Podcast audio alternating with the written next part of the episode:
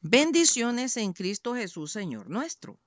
En este estudio 569 continuamos con la parábola 9, el Hijo Perdido, en su parte F. La encontramos únicamente en Lucas 15 del 11 al 32. Hoy revisaremos los versículos 20 y 21. Y levantándose vino a su padre y cuando aún estaba lejos, lo vio su padre, y fue movido a misericordia, y corrió y se echó sobre su cuello y le besó. Y el hijo le dijo, Padre, he pecado contra el cielo y contra ti, y ya no soy digno de ser llamado tu hijo. Cuando realizamos un estudio de las Sagradas Escrituras,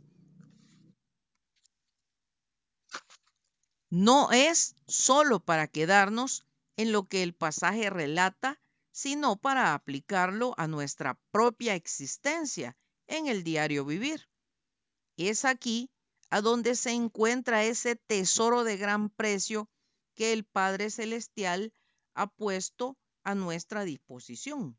Por ejemplo, al leer el pasaje que se encuentra en el Evangelio de Juan, en el capítulo 1, versículo 12, que dice, mas a todos los que le recibieron, a los que creen en su nombre, le dio potestad de ser hechos hijos de Dios, nos queda claro que hay diferencia entre las criaturas de Dios y los hijos de Dios.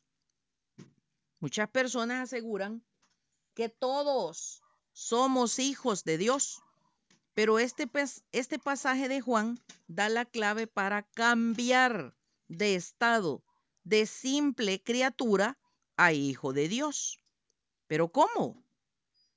Nos dice que es libre para el que quiera, o sea, todos.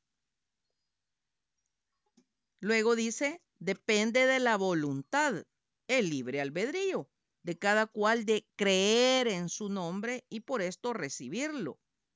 Y en tercer lugar, de lo anterior, depende que nos sea otorgada la potestad, o sea, la autoridad para ser hechos hijos de Dios.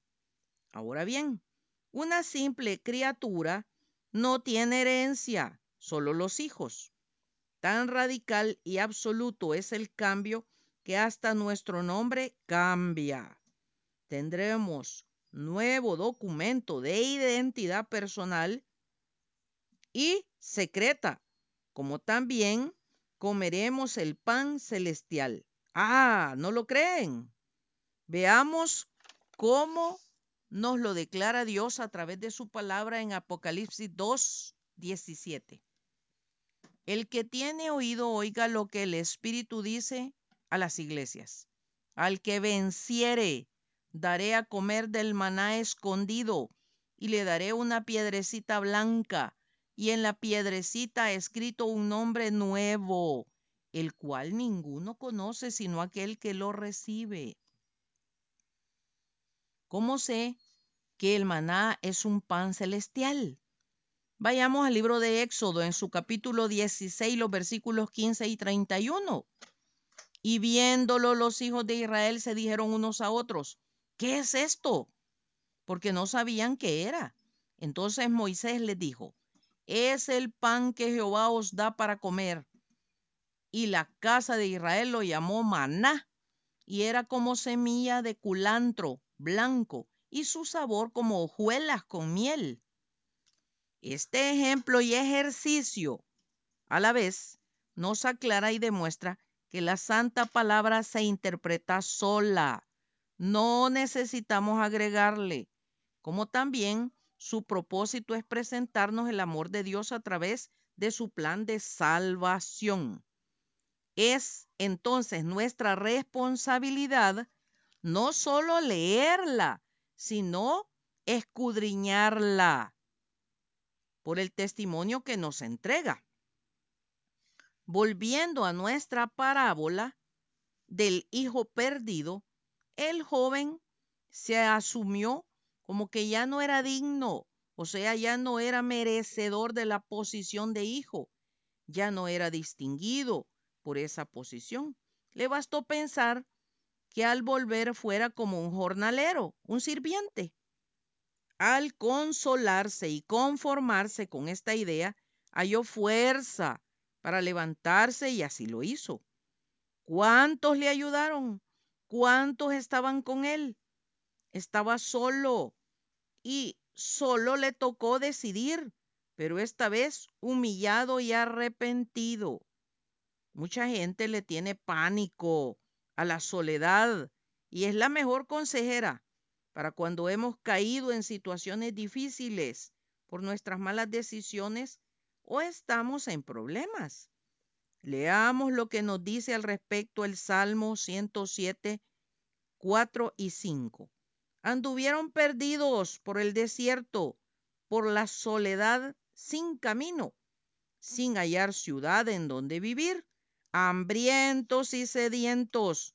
Su alma desfallecía en ellos y fueron humillados por su maldad.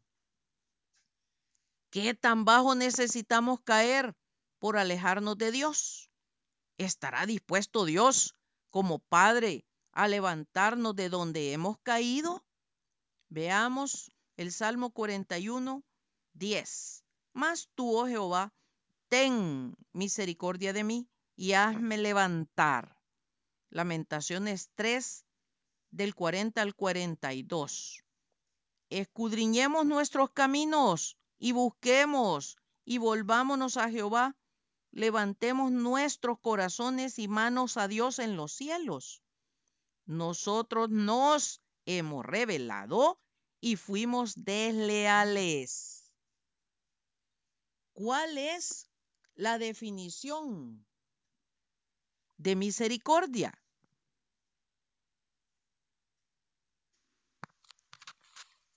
Inclinación a sentir compasión por los que sufren y ofrecerles ayuda. Cualidad de Dios en cuanto a ser perfecto, por lo cual perdona los pecados. Sinónimo de misericordia, compasión, benevolencia, benignidad, bondad, gracia, piedad, caridad, indulgencia. su padre vio desde lejos al joven, o sea, su hijo menor, porque lo esperaba, tenía la esperanza que algún día volviera en sí y recuperara la cordura. ¿Cómo es la misericordia de Dios nuestro Padre? La santa palabra está llena de su misericordia, por lo que tomaremos una pequeña muestra que se encuentra en el Salmo 25 del versículo 16 al 18. Mírame y ten misericordia de mí porque estoy solo y afligido. Las angustias de mi corazón se han aumentado. Sácame de mis congojas. Mira mi aflicción y mi trabajo y perdona todos mis pecados. Resaltaremos algunas palabras del Salmo 25 recién leído. Ten misericordia de mí. Estoy solo y afligido. Las angustias, sácame, congojas. Mira mi aflicción y perdona todos mis pecados. Estas bien podrían haber sido palabras que salieran del corazón arrepentido de aquel joven. Por esto el Padre movido a misericordia, corrió y se echó sobre su cuello y le besó. El padre tomó la iniciativa al ver su pobre condición. Dios ha buscado a la humanidad mostrando su gran amor y misericordia al enviar a morir en la cruz a su único Hijo, el Señor Jesucristo. ¿Por qué se echó sobre su cuello? porque el joven venía humillado con la cabeza baja, porque había aprendido una durísima lección por su orgullo y soberbia. Proverbio 29.1 dice, el hombre que reprendido endurece la cerviz, o sea, alza el cuello, de repente será quebrantado y no habrá para él medicina. Al irse con todos los bienes, se fue con la cabeza en alto, con gran orgullo. Quería comerse al mundo, pero resultó que el mundo lo molió a él, haciéndolo regresar peor que un mendigo. Pero su padre lo besó. ¿Qué significaba en la antigüedad el beso? Este saludo se acostumbraba en el oriente para expresar miramiento y reverencia, así como afecto. Algunas veces se besaba la barba y en prueba de humildad los pies y aún el suelo que pisaban. Se hace mención de esta práctica entre los padres y los hijos, entre los recién casados, entre los parientes cercanos y los amigos o conocidos de igual rango. Este saludo entre hombres se usó en la iglesia primitiva como una prenda de paz y de amor. En aquel beso el Padre lo rodeó de amor y perdón, le mostró el gozo de tenerlo de regreso en su casa y con esto el joven se desplomó delante de su padre en sincera humillación. He pecado contra el cielo y contra ti.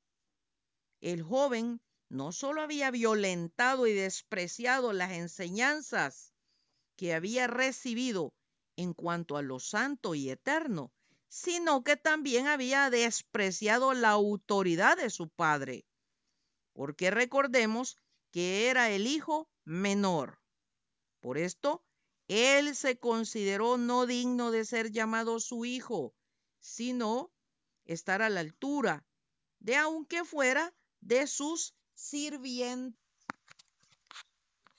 Leamos algunos versículos por medio de los cuales nuestro amado Señor nos habla lo que conviene a nuestro espíritu para nuestro crecimiento espiritual. Filipenses 2.3. No hagan nada por egoísmo o vanidad, más bien con humildad consideren a los demás como superiores a ustedes mismos. Proverbios 11.2. Con el orgullo viene el oprobio, con la humildad la sabiduría. Santiago 4.10. Humíllense delante del Señor y Él os exaltará. Romanos 12.16. Vivan en armonía los unos con los otros. No sean arrogantes, sino háganse solidarios con los humildes. No se crean los únicos que saben. Primera Pedro 3, 3 y 4. Que la belleza de ustedes no sea la externa, que consiste en adornos tales como peinados ostentosos, joyas de oro y vestidos lujosos. Que su belleza sea más bien la incorruptible, la que procede de lo íntimo del corazón y consiste en un espíritu suave y apacible. Esta sí que tiene mucho valor delante de Dios. Colosenses 3:12. Por lo tanto, como escogidos de Dios santos y amados, revístanse de afecto entrañable y de bondad, humildad, amabilidad y paciencia. Proverbios 29, 23. El altivo será humillado, pero el humilde será enaltecido. Proverbios 22, 4. Recompensa de la humildad y del temor del Señor son las riquezas, la honra y la vida. Será hasta el próximo domingo, si Dios nos presta la vida, que seguiremos con este maravilloso estudio de las Sagradas Escrituras. Maranata, Cristo viene pronto. Atentamente, Lic Acevedo, colaboradora de Riego.